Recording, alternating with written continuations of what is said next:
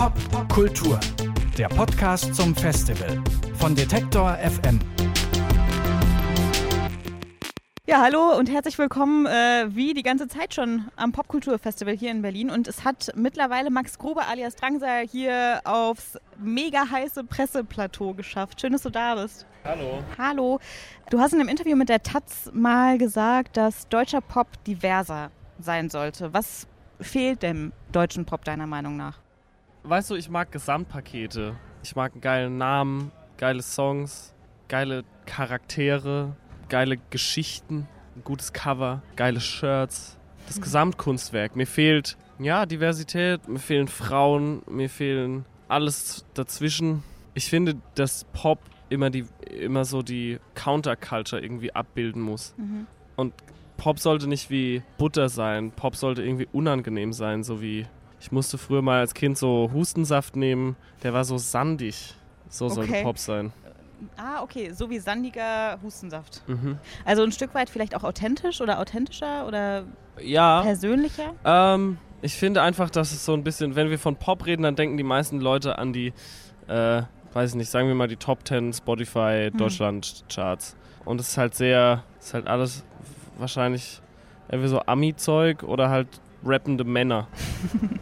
Oder jetzt schon Ich finde es kein Spiegel der Gesellschaft. Du hast ja jetzt auch mehrfach das Geschlecht angesprochen. Das Geschlecht gewechselt. Oder weiß ich nicht, aber es geht ja schon, wenn man um Persönlichkeit spricht, auch viel um Sexualität. Und ich habe schon den Eindruck, immer mehr Künstler, auch amerikanische Bands wie The XX, Frank Ocean und so weiter, sprechen offen über ihre Sexualität oder auch über Queerness. Und auch Ist du auch sprichst wichtig. mittlerweile offen darüber. Aber weißt du, Genau. was dann zum Beispiel scheiße ist, wenn jemand wie Travis Scott, der hat Hm. gerade eine Platte gemacht, ne? Mhm. Und der hat das Cover von David LaChapelle machen lassen, der ja ein mega Gay-Icon ist.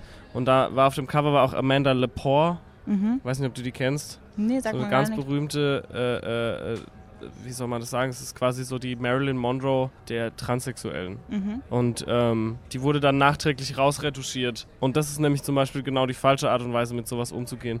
Da, weil man Angst vor den Repressalien hat und glaubt, man müsse die Leute vor sowas schützen. Und dann finde ich es besser wie, keine Ahnung, Tyler the Creator und Frank Ocean jetzt vielleicht auch keine Paradebeispiele, weil die Mhm. ja nicht wirklich offensiv damit rausgehen, sondern es ist mehr so ein, ja, so ein Liebäugeln damit. Ich finde es schon immer gut, wenn man äh, ohne Rücksicht auf Verluste den Leuten einfach sagt, was man ist. Aber warum ist das vielleicht auch wichtig? es ist wichtig, damit die Leute, damit es zur Normalität wird und die Leute nicht mehr das Gefühl haben, dass sie sich für irgendwas schämen müssen. Du hast ja in der Spec zusammen mit äh, dem genau zusammen mit dem Drag Artist Pansy oder Parker Tillman über eure Erfahrungen, ich sage jetzt mal als nicht hetero Männer im Musikbusiness gesprochen. Äh, und da ging es auch um eine Art alternative Männlichkeit. Was ist denn vielleicht die Alternative zu der klischeehaften Männlichkeit, wie sie häufig, so häufig propagiert wird? Weiß ich nicht. Ich bin, ich habe das Gefühl, dass ich schon sehr männlich bin. Aber vielleicht bin ich auch sehr weiblich. Ich Aber es hab ist ja auch das Gefühl, ich, Definitionssache. Nein, ich habe nicht das Gefühl, dass ich mich entscheiden muss und das ist das Schöne. Mhm. Also ich weiß nicht, äh, ich, ich, ich, ich kann das gar nicht sagen, weil ich gar nicht mehr in einer, ich lebe in meiner eigenen Blase und da gibt es so ein, so ein Männlichkeitsbild gar nicht mehr.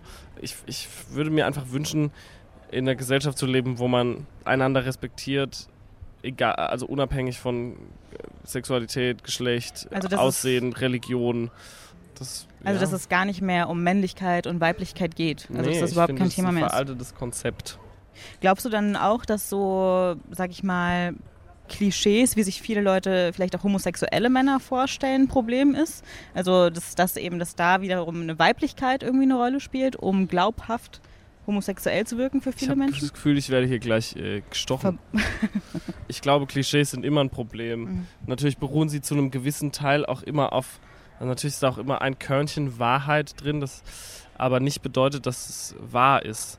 Äh, klar sind Klischees scheiße. Es ist genauso äh, ein schwules oder lesbisches oder transsexuelles Klischee ist genauso beschissen wie Diese Wespenplage. ich habe so Angst vor den Ti- Dingern. Äh, ist genauso beschissen wie äh, so, so ein Männlichkeits- oder was eine Mhm. Frau sein muss, was ein Mann sein muss. Ist alles, alles Kacke.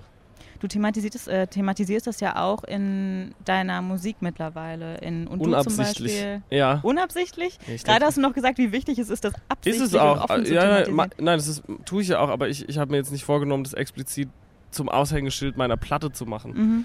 Aber, du findest äh, es schon wichtig, das irgendwie zu integrieren. Es ist halt ein Teil von mir und irgendwie kann ich nicht anders, als es dann halt einfach ich hätte ja auch einfach sagen können, so, okay, ich habe den Song jetzt geschrieben, ich bringe den aber nicht raus, weil ich mich dafür schäme. Aber das sollte man ja nicht tun, wie du Eben. sagst. Richtig? Was kann denn aber, ich sag jetzt mal, ich nenne es jetzt mal das System oder vielleicht die Musikindustrie, die ganze Musikszene, Promoter, Labels. Booker können zum Beispiel gucken, dass sie nicht nur äh, Männerbands auf Facebook buchen, sondern halt es gibt ja genug. Es ist ja nicht so, als würde es mangeln an irgendwie, an, an Ange das Angebot ist ja da. Man Ja. muss es halt einfach nur die Leute, die irgendwie die, äh, so wie hier zum Beispiel finde ich das ganz gut, so wie, ne, es gibt äh, die Leute, die irgendwie in charge sind, das dann den Leuten zu präsentieren auf Plakaten und so, die müssen halt gucken, dass es einfach ausgewogener ist, I guess. Also auch mehr Diversität in der. Auf Festivals, Auf auf, Festivals. Labels, in Musikmagazinen. Würdest du sagen, man braucht eine Quote? Nee. Das ist auch, finde ich, die falsche Herangehensweise. Es sollte einfach, die, dieser Zwang nervt mich, dass man immer zwanghaft, dass man da so zwanghaft vorgehen muss. Ja, wir brauchen eine Quote und so, sondern es muss einfach Normalität werden. Mhm. Man sollte es nicht erzwingen müssen. Ich würde sagen, das ist ein gutes Schlusswort für uns, oder? Hoffentlich. Die Sonne knallt hier so rein. Ich danke dir, dass äh, wir hier gesprochen haben auf dem. Popkulturfestival, Max. Ich Und bin nur etwas lediert. das ist okay. Ich glaube, das sind wir alle. Gut. Pop Kultur.